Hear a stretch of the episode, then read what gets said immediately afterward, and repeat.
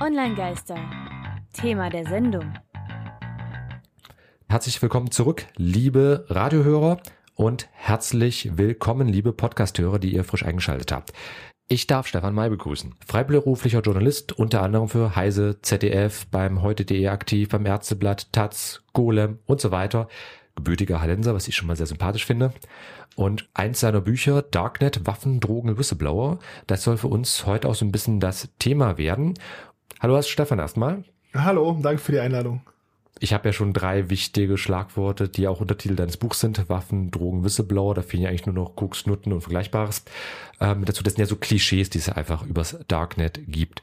Vielleicht auch erstmal für die da draußen, die keine Ahnung haben vom Darknet. Magst du das so mal grob einsortieren? Also was so dieses gefährliche Halbwissen betrifft und wie es eigentlich wirklich ist? Was ist das Darknet überhaupt? Naja, das Darknet bezeichnet einfach ein, ein, digitales Netz, was vom sonstigen großen Internet sich abschirmt und versucht, Anonymität herzustellen für alle Beteiligten.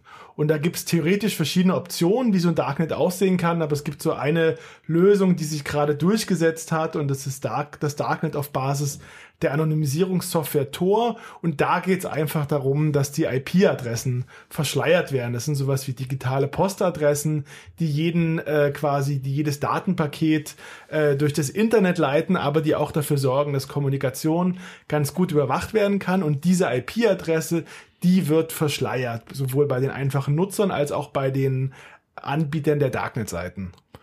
Damit stellt ja das Darknet auch ähm, nach meinem Wissen also eine von drei Kategorien mit da. Es gibt ja das Surface Web, Deep Web und Darknet, so als grobe Einteilung. Stimmt das das ist jetzt auch nur gefährliches Halbwissen? Ja, also ich meine, das Deep, mit dem Deep Web ist so ein bisschen Unsinn. Der Begriff Deep Web kommt mhm. aus Anfang des Jahrtausends. Da hatte so eine US-Agentur, die sich so mit Urheberrechtsverletzungen im Internet beschäftigt hat, ein Paper geschrieben und war der Meinung, ja, es gibt halt dieses World Wide Web, was wir kennen und was uns die Suchmaschinen zeigen. Und dann gibt's noch dieses Deep Web, das ist 400 bis 500 Mal so groß. Und eventuell war das schon damals Unsinn. Und Deep Web bedeutet halt sozusagen das World Wide Web, was uns Suchmaschinen nicht zeigen können, weil Webseiten zum Beispiel hinter, einer, hinter einem Passwortschutz sind oder schlecht verlinkt sind oder es irgendwelche Datenbanken sind. Naja, und das ist zumindest jetzt totaler Unsinn, weil dieses, diese Erkenntnis äh, vom Deep Web, das war vor, bevor Google angefangen hat. Und Google hat die quasi Suchmaschinenlogik völlig revolutioniert und Google findet so gut wie alles und ähm, das, also es gibt halt sowas wie ein Deep Web, also es gibt halt irgendwie äh, Intranets hinter Passwort, hinter Passwort ähm, äh, Balken, aber das ist im Vergleich zum sonstigen Internet sehr überschaubar. Okay, und ein VPN-Netzwerk, könnte man das schon als Deep Web, äh, beziehungsweise als Darknet zählen? Oder also ich wo sind da die Grenzen eigentlich? Naja, ich würde es nicht so zählen. Also für mich ist halt ein Darknet einfach sozusagen so ein, so ein Netz, also einfach so ein Raum, in dem Webseiten abgelegt werden können. Es gibt allerdings so ein bisschen eine, es gibt auch so eine breitere Definition vom Darknet. Es gibt Leute, die sagen, Darknet ist alles, was irgendwie äh, versteckt ist. Also wenn man jetzt mit einem VPN äh, Dienst, also der sozusagen auch die IP-Adresse verschleiert, wenn man mit diesem VPN-Dienst auf die Webseite der MZ äh, äh, surft, dann ist man auch, dann ist es auch Darknet. Aber das finde ich so ein mhm. bisschen nicht so richtig äh, hilfreich, diese Definition. Ja, das weicht irgendwie an den Grenzen auf, weil MZ ist ja definitiv über Google auch zu finden, als Mitteldeutsche Zeitung jetzt als Beispiel mal. Ähm, und das ist ja für mich definitiv kein Darknet. Genau, also meine Definition ist halt tatsächlich so relativ eng. Das muss, ist wirklich so ein bestimmter Raum, der abgeschlossen ist und wo sich Inhalte finden. Okay, und du hast ja auch schon jetzt ein paar Mal gesagt, es gibt mehrere Darknets wohl, weil du jetzt von einem Darknet gesprochen. Also gibt es überhaupt die, das Darknet, was man in den Medien gerne landläufig hört? Ja, das gibt's insofern, äh, in, insofern äh, man auch sagen kann, es gibt zwar alle möglichen sozialen Netzwerken, aber es gibt eigentlich das soziale Netzwerk, das ist Facebook. Und es gibt, also der englischsprachige Wikipedia-Artikel, der listet elf verschiedene Darknet-Technologien auf und viele von denen sind aber so völliger Nerdkram, die nicht so richtig funktionieren oder die nur funktionieren, wenn man zwei Jahre Informatik studiert hat. Es gibt noch so ein paar, so zwei, die sind so ein bisschen interessanter, I2P und äh, Freenet, aber eigentlich ist es so, es gibt halt dieses Tor-Netzwerk, dieses Tor-Darknet, was im Grunde genommen alles dominiert und wo sich auch die spannendsten Sachen abfinden, wo sich die meisten, das, das meiste Entwickler und Entwicklerinnen-Know-how reingeht und die, die meiste Aufmerksamkeit.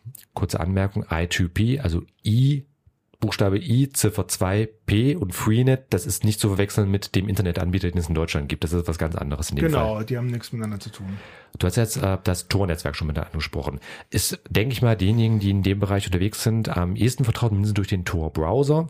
Und was ist das jetzt überhaupt? Wie ist das entstanden? Und äh, kannst du dann wirklich da Drogen, Koks, Nutten kaufen oder ist das alles nur fieses Klischee? Naja, erstmal so zur Grundlage. Also Tor ist einfach eine, eine Technologie, mit denen diese IP-Adressen verschleiert wird und damit das geht, gibt es ein, es gibt so ein Netzwerk von ungefähr so 7000 Tor-Knoten. Das sind einfach so kleine Server, Rechenplätze, die die Leute ehrenamtlich bereitstellen und anmieten. Und wenn ich jetzt äh, auf eine Webseite zugreife über Tor, dann geht, geht mein Datenverkehr nicht sofort dorthin, also nicht zuerst, nicht sofort zur MZ, sondern zuerst über einen Knoten in Frankreich vielleicht, einer Ukraine, einen USA und dann zur MZ.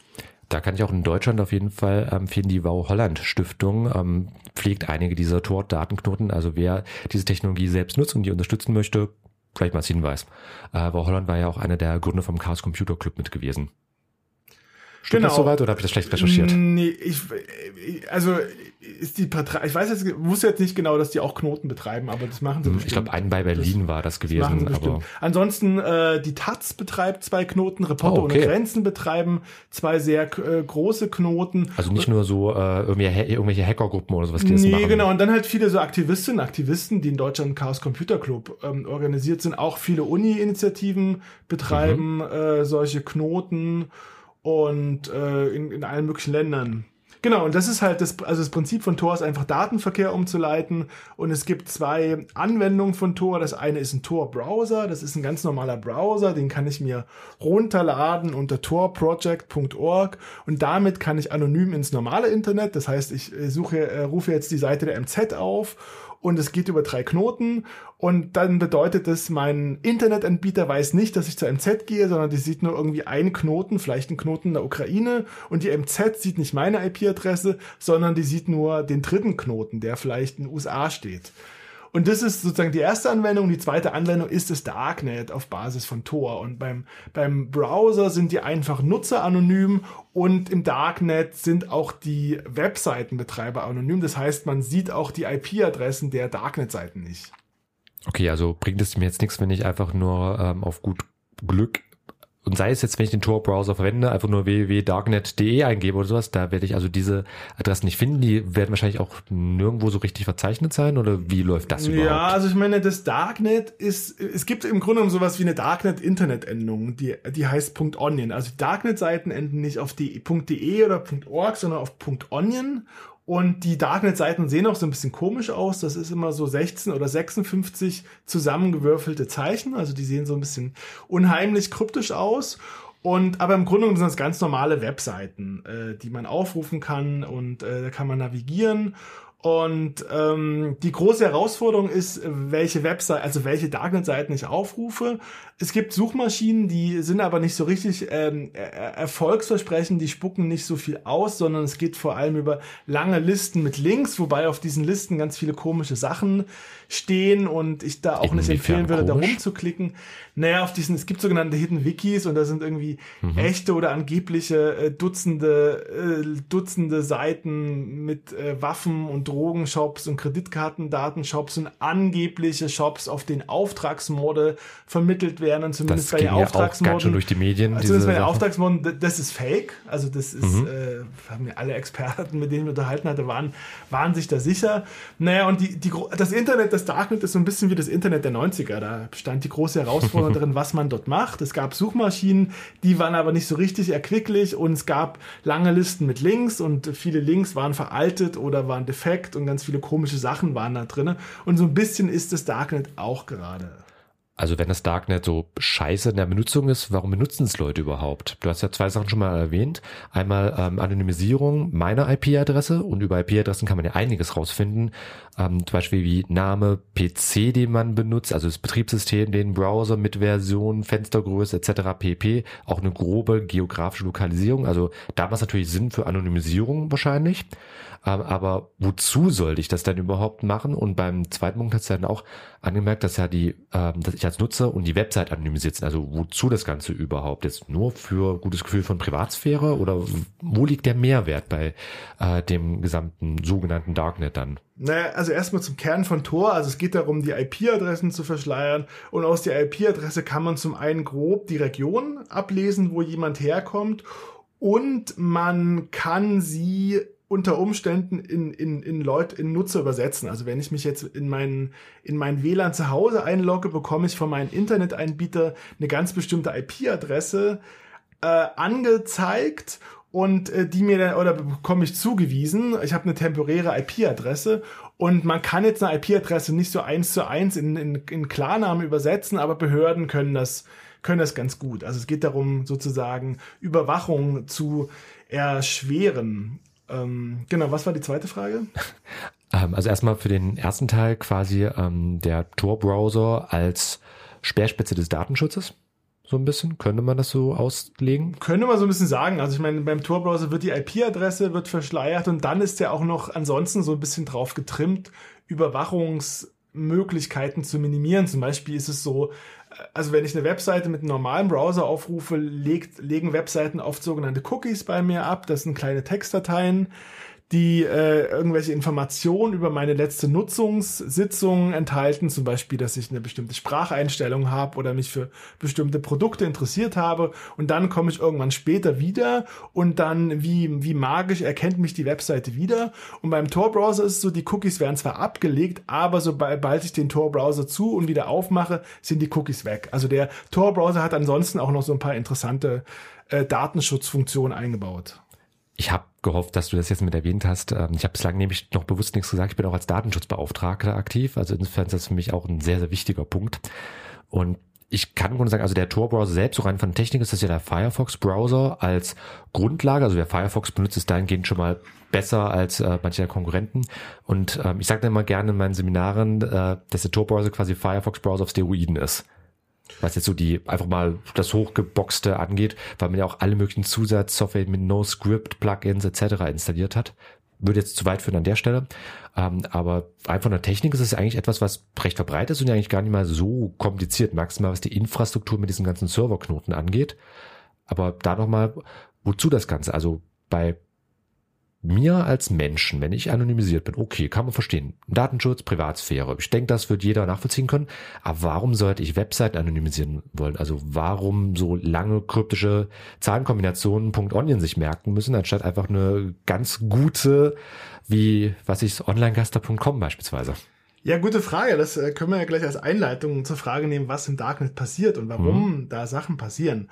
Also ich meine, das Darknet ist relativ klein. Es gibt maximal, also das ist die höchste die höchste Zahl der Darknet-Adressen lag so bei 110.000 weltweit. Das ist sehr wenig. Allein ja. unter der deutschen Endung .de gibt es mehr als 16 Millionen Adressen. Und ähm, ich habe mir auch mal angeguckt, was man da so findet und ähm, also tatsächlich sind relativ viel Sachen, viele Sachen, die illegal sind, äh, wobei es da so ganz unterschiedliche Hintergründe dafür gibt. Also das, äh, was relativ prominent ist, es gibt da große Marktplätze, auf denen alle ähm, Arten illegaler Güter in Anführungsstrichen angeboten werden, Drogen, verschreibungspflichtige Medikamente, gefälschte Pässe gefälschte Ausweise, gehackte Kreditkartendaten und vor allem werden dort aber die üblich verdächtigen Rauschmittel gehandelt, also äh, Cannabis, äh, Kokain, Ecstasy. Du wolltest was? Gummibärchen und sowas, okay. Ähm, aber Sprichst du damit nicht jetzt eigentlich allen Leuten recht zu, die immer gesagt haben, Darknet ist auch eigentlich nur so ein Sündenpfuhl, Menschen, die dort nur Illegales machen? Also naja, das war ja erst äh, die, erste, die erste Kategorie. Ah, okay. Also ich, äh, Dann sozusagen, Kehrseite ich, der Medaille. Ich unterteile okay. also drei, okay. drei Kategorien. Also Darknet als Einkaufsmeile für Drogen. Dann gibt es auch so wirklich so richtig üble Sachen. Also vor allem ähm, das wird nicht Kinder, besser. vor allem äh, Kinder, also Foren, wo Kinderpornografie getauscht wird. Also Bilder äh, des Missbrauchs von Kindern das und Kleinkindern. Äh, das ist sehr übel. Und ähm, dann gibt's auch sowas wie ein äh, politisches Darknet. Also es gibt ähm, zum einen ist es so, dass äh, verschiedene Medien Postfächer für Whistleblower im Darknet haben. Das macht beispielsweise die Taz, die New York Times, die Süddeutsche, der Guardian. Und äh, das macht sehr viel Sinn. Also die haben so Postfächer und rufen Leute, äh, sagen wir mal, die sich jetzt so äh, wie Edward Snowden berufen fühlen, irgendwelche internen Skandale in der Firma oder in dem Ministerium, in dem sie arbeiten, öffentlich zu machen. Und die rufen die dazu auf, sozusagen denen diese Dokumente zugänglich zu machen, damit sie die Skandale aufdecken können. Und das ist, das ist relativ gefährlich. Also wenn Whistleblower keine Ahnung von digitaler Sicherheit haben, kann es sein, dass sie sehr schnell ihre Identität preisgeben und dann kann es sein, dass sie im Gefängnis landen oder ihren Job verlieren, weil äh, sozusagen das, was Edward Snowden gemacht hat, äh, gilt zwar für viele als was sehr, als was ganz Tolles, aber tendenziell ist es illegal, was man da macht. Und diese Postfächer im Darknet, die sorgen einfach dafür, dass die Whistleblower den Tor-Browser verwenden müssen, weil das Darknet kann man nur mit dem Tor-Browser betreten. Und wenn sie den Tor-Browser verwenden, heißt das, dass sie ein sehr hohes Level an Anonymität haben. Also ihre IP-Adresse verschleiert und wird verschleiert und dann sind noch so andere Sicherheitsmechanismen eingebaut. Und das ist eine Möglichkeit, also für die Medien quasi so die Verantwortung für die Whistleblower zu übernehmen. Und das finde ich eine sehr spannende Nutzung des Darknets, die auch sehr sinnvoll ist. Okay, also es bewegt sich eigentlich alles, was wir gerade besprochen haben, irgendwo an den Grenzen der Illegalität, aber an vielen Stellen auch je nach Sichtweise. Ich meine, ein paar Aspekte, äh, sei es jetzt Drogenkauf oder Kinderpornografie, ich glaube, da wird sich jeder darauf einigen, dass es nicht nur rechtlich, sondern auch moralisch verwerflich ist an vielen Stellen. Aber gerade wenn es jetzt zum Beispiel in investigativen Journalismus um sowas geht, also wo ja ein Whistleblower an vielen Stellen einfach notwendig ist, sei es jetzt Edward Snowden mit dem Guardian oder äh, wenn ich an, das war glaube ich der BND-Skandal gewesen, wo das ein Netzwerk aus Süddeutsche, WDR und NDR glaube ich gewesen war. Äh, die haben ja auch entsprechende Whistleblower gehabt. Also da ist dann so ein Punkt, wo ich sagen, wo ich jetzt auch sagen würde, wo ich denke, dass vielleicht auch andere, liebe Online-Gasser da draußen, wenn ihr anderer Meinung seid, schickt uns gerne Feedback. Ich leite es auch dann sehr gerne weiter. Ähm, aber ich denke, da können wir uns darauf einigen, das ist auf jeden Fall erstmal eine hehre Angelegenheit, ein hehres Ziel, was man da verfolgt und vielleicht auch gleich mal in die Benutzung reingehend.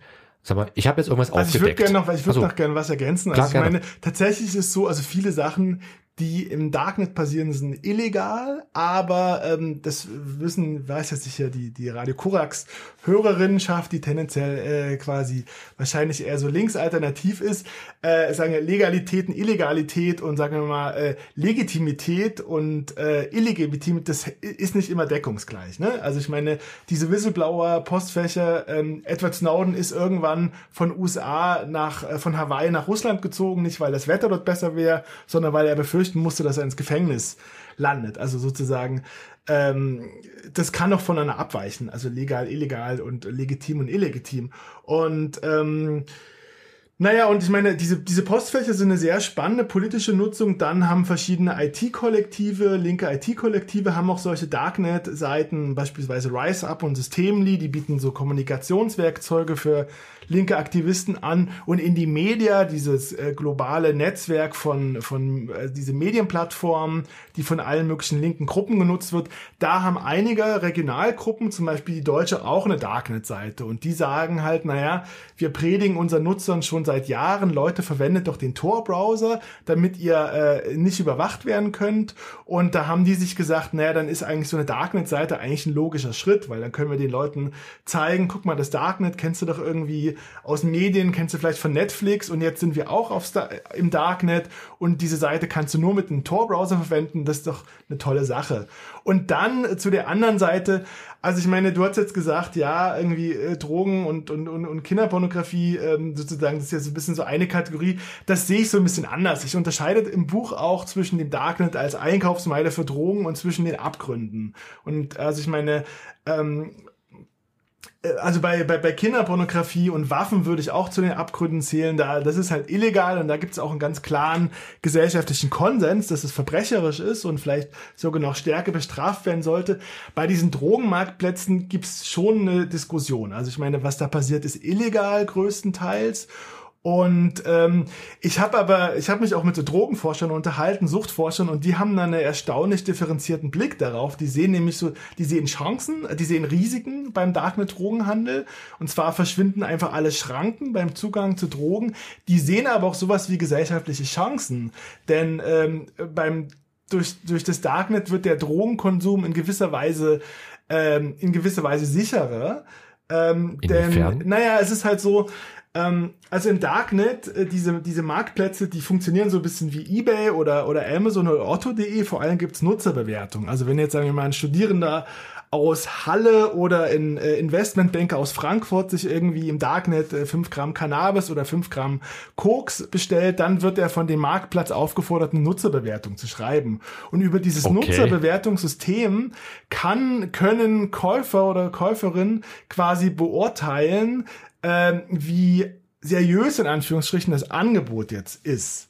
Und ähm, es ist halt so, im, sozusagen in der, in der Offline-Welt, ähm, wenn Leute nach dem Konsum von so einfachen Drogen wie Cannabis akute gesundheitliche Probleme bekommen, liegt es oft nicht an den Substanzen an sich, sondern an den Verunreinigungen. Und man hat in der Offline-Welt immer mal wieder versucht, so, so, ähm, so quasi so Qualität, sagen wir so Qualitätskontrollmechanismen einzuführen, äh, dass beispielsweise Drogenkonsumenten zur Uniklinik ihre Drogen bringen konnten, die wurden dann gecheckt und das hat nie funktioniert, hat sich nicht durchgesetzt und im Darknet gibt's aber so eine so eine Qualitätskontrolle über dieses über diese Nutzerbewertung. Ne, genau, und sozusagen in, über diese Nutzerbewertung lässt sich im Grunde genommen sozusagen das, das gesundheitliche Risiko beim, beim, beim, ähm, beim Konsum von Drogen so ein bisschen minimieren, nämlich die, die Gefahr von, von Verunreinigungen und von gefährlichen Verunreinigungen. Und dann wird der Drogenkonsum durchs Darknet in gewisser Weise auch ähm, also sozusagen nicht nur äh, das erste war sauber und das zweite ist sicherer, denn ähm, wenn Leute Drogen im Darknet kaufen, haben sie einfach keinerlei Kontakte mit kriminellen Milieus. Normalerweise gehen Leute in die Wohnung eines Dealers oder eine Dealerin oder in den Park oder eine dunkle Ecke. Und da besteht immer die Gefahr, dass sie eine übergezogen bekommen oder so reingesogen werden ins kriminelle Milieu. Und im Darknet kaufen Leute mit wenigen Klicks. Und die einzige Person, mit der sie Kontakt haben, ist also nicht mehr der Dealer, sondern der Postbote und von dem werden sie vermutlich keine übergezogen bekommen. Also das wird dann ganz normal per Post geschickt, wie bei jedem Online-Shop. Genau, also das wird per Post äh, geschickt in der Okay, Regel. und mal blöd gefragt, wie bezahle ich dann sowas? Einfach äh, Banküberweisung geht ja wahrscheinlich nicht, es ne? wird mit Kryptowährung bezahlt. Also Bitcoin ähm, war so lange die Leitwährung auf den Darknet-Märkten. Das Bitcoin kennen wahrscheinlich viele aus den Medien. Mittlerweile gibt es noch andere Währungen, weil man gemerkt hat, dass Bitcoin doch nicht so anonym ist und Behörden das ganz gut ganz gut knacken kennen können. Also Es ist, Fun es Fact, ist ja auch sehr eine, eine sehr volatile Währung. Das kommt ja auch noch dazu. Der Wert schwankt ja auch ziemlich stark bei Bitcoin. genau, der, der Wert schwankt ziemlich viel. Okay, aber Fun Fact, bitte. Ja, genau, Fun Fact, also ich meine, in der Regel wird, wird verschickt, ähm, also äh, verschickt, ähm, ähm, es gibt ja gerade eine Netflix-Serie darüber, die so äh, How to Sell Drugs Online, die so ein bisschen sich an einen, an einen tatsächlichen Fall anlehnt, an einen Drogendealer in Leipzig. Und äh, ähm, der, also die die Sachen werden in der Regel äh, p- per Post verschickt. Und Fun Fact ist, normalerweise war der Staat beim Drogenhandel so ziemlich draußen äh, sozusagen, was so die Einnahmenseite anging und durch den Darknet-Drogenhandel ist er wieder so ein klein bisschen drinne, denn der Staat ist der größte Anteilseigner der Deutschen Post. Insofern la landet quasi mit jedem äh, Drogenpaket, äh, was übers Darknet bestellt und verschickt wird, landet dann zumindest so ein kleiner Teil äh, wieder bei einem Staatsunternehmen. Okay, ich denke mal, die Anleitungen stellen wir da einfach als Shownotes online, wie das dann geht, aber ähm, nee, Scherz beiseite. Ähm, mich würde jetzt da interessieren, äh, mal für so ein Heeresziel wie investigativen Journalismus. Ich meine, Drogenkauf ist das eine, da kann man sich auch sehr stark drunter darüber unterhalten, was jetzt okay ist oder nicht. Ich bin zum Beispiel selbst ein kompletter Gegner von sowas wie Kokain, weil ich das einfach nur als gefährliche Droge empfinde. Aber das muss jeder für sich selbst entscheiden, da will ich mich auch neutral positionieren. Ist, jeder Mensch ist frei an der Stelle. Ähm, gerade wohl auch im Darknet, was das angeht, wenn ich halt die technische Kompetenz mitbringe, mir Kryptowährungen ranzuschaffen, um das bezahlen zu können, etc. Aber wenn ich jetzt äh, mal in der Situation bin und ich habe zum Beispiel, ich arbeite an einem Unternehmen, stelle dort etwas Schlechtes fest, möchte das halt irgendwie melden, habe hab aber keine Möglichkeiten, das über Behörden zu machen oder über den üblichen ähm, Beamtenweg beispielsweise, weil mir das halt aus irgendwelchen Gründen versperrt wird. Was weiß ich, sowas äh, ganz aus dem Himmel gerissenes wie Abgaswerte bei Fahrzeugen beispielsweise. Äh, dann könnte ich ja also eine von diesen Plattformen, sei es von Taz oder sonstigen Magazinen mit nutzen. Und wie müsste ich das denn eigentlich anstellen, wenn ich jetzt einfach so eine Whistleblower-Meldung machen möchte, um im Bestfall die Welt ein bisschen besser zu machen? Ja, also was, was ich sehr empfehlen würde, ist, dass man, wenn man auf die Recherche geht, nach diesen äh, Postfächern von Anfang an den Tor-Browser verwendet. So dass Okay. man sozusagen auch bei der Suche nach den Postfächern keine Spuren verwendet. Also ich würde den Tor-Browser verwenden, wenn ich jetzt die Adresse nicht kenne, dann würde ich eine Suchmaschine nutzen. Äh, Google äh, läuft im Tor-Browser nicht so richtig gut. Die blockieren das meistens. Es gibt aber sogenannte Meta-Suchmaschinen, wie auch äh, Radio Korax verwendet sich gerade hier im, im anderen Studio startpage.com. Da, da, da, das sind quasi Google-Ergebnisse, aber von einer mhm. anderen Suchmaschine. Es gibt Ecosia, äh, also das sind beide, es gibt funktionierende Suchmaschinen äh, für den Tor-Browser. Da kann man dann irgendwie eingehen, irgendwie Darknet, Postfach Süddeutsche oder Darknet, Postfach Taz. Und dann okay. habe ich halt halt den Link und das ist dann so ein, so ein sogenannter, also da steht immer Punkt .onion am Ende. Mhm. Also das ist immer der Marker. Ich muss, ich muss genau. immer auf dieses Stadt.com und sowas, immer auf dieses Punkt .onion gucken, dann kann ich zumindest sicher sein, dass es so eine Darknet ist. Genau, beziehungsweise in diesen Suchmaschinen werde ich keine Onion-Adressen finden, sondern ich werde einfach die Landing-Pages, also der, der Seiten finden, also die sozusagen diese, diese Seiten, die die Medien eingerichtet haben, um die Postfächer zu erklären. Also und dann gehe ich beispielsweise auf diese Landing-Page der Süddeutschen und da wird mir so alles erklärt und dann sehe ich unten, dann scroll ich da runter und dann sehe ich einen Link mit einer Onion-Adresse. Und so, dann okay. äh, nehme ich halt diese Onion-Adresse ähm, und äh, am besten mache ich den Tor-Browser mal, äh, äh, ich schreibe die mir, am besten schreibe ich mir die Onion-Adresse auf ein Blatt Papier, mache den Tor-Browser ähm, ähm, äh, zu? zu und wie äh, zu und warte einen Tag und äh, gehe dann in, in äh, gehe dann sozusagen einen Tag später gehe ich auf dieses Postfach, um sozusagen auch so einen zeitlichen Zusammenhang äh, zu äh, bisschen zu verwischen. Und dann gehe ich auf das Postfach. Und dieses Postfach ist halt super und super selbsterklärend. Da gibt es so zwei Funktionen. Zum einen äh, klicke ich auf Dokument versenden, dann äh, kann ich so einen kleinen Text schreiben, ja, warum interessiert mich das, warum finde ich das für relevant? Und so weiter. Dann hänge ich dieses dieses Dokument dran und ähm, dann schicke ich das ab und dann sehe ich gleichzeitig so einen Geheimcode. Äh, die Süddeutsche nennt das Decknamen. Das sind so mehrere zusammengewürfelte Wörter. Mhm. Diesen Geheimcode schreibe ich mir auch auf einen Zettel.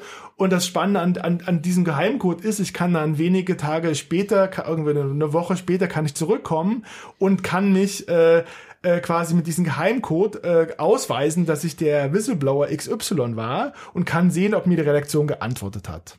So funktionieren diese Postfächer meistens. Das Postfach von der Taz ist ein bisschen schlichter, das hat keinen Rückkanal. Gut, aber ich sage mal, Hauptsache es funktioniert erstmal, das ist ja das Wichtige. Und da werden wir eigentlich schon thematisch am Ende. Ich möchte es auch kurz knapp halten.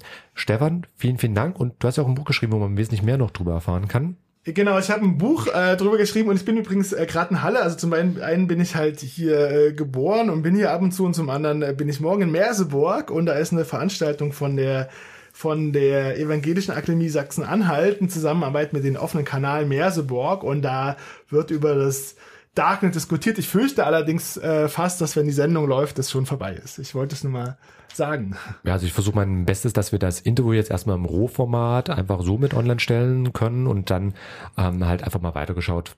Aber erzählen wir es auf jeden Fall. Vielen, vielen Dank.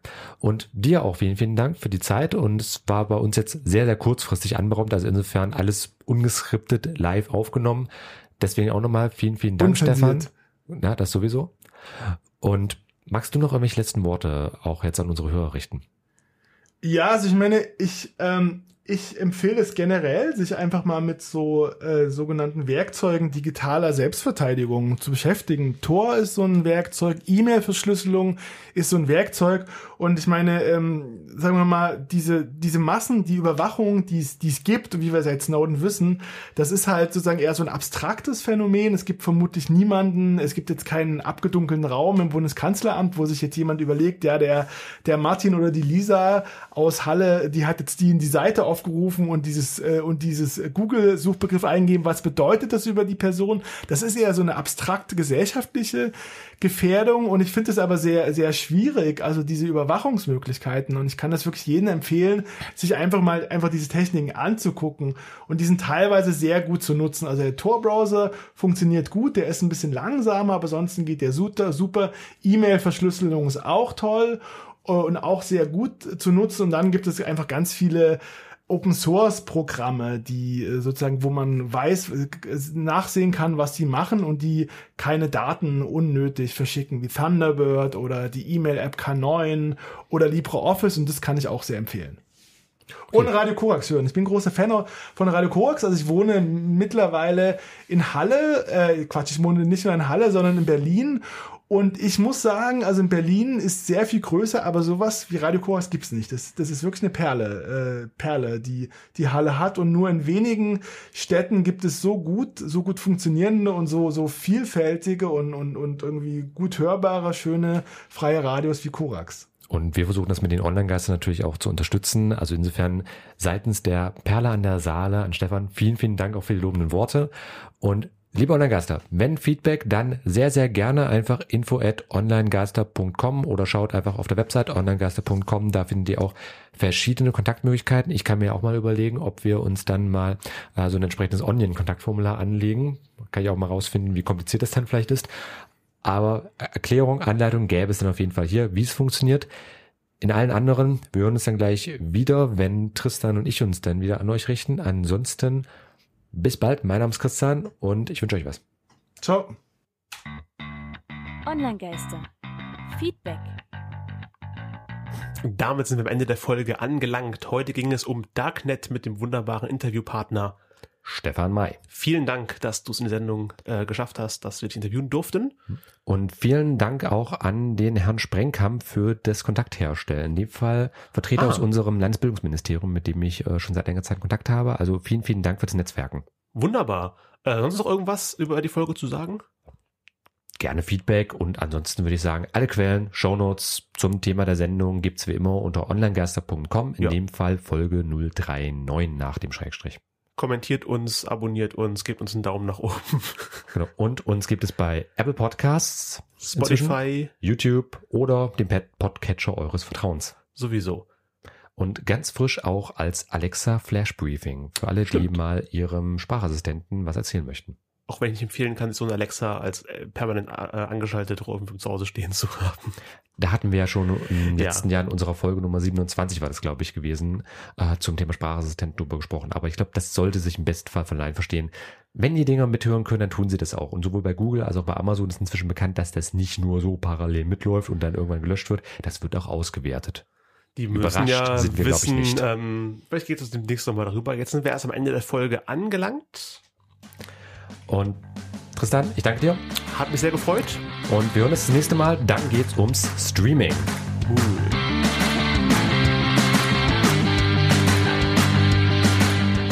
Das war Online-Geister.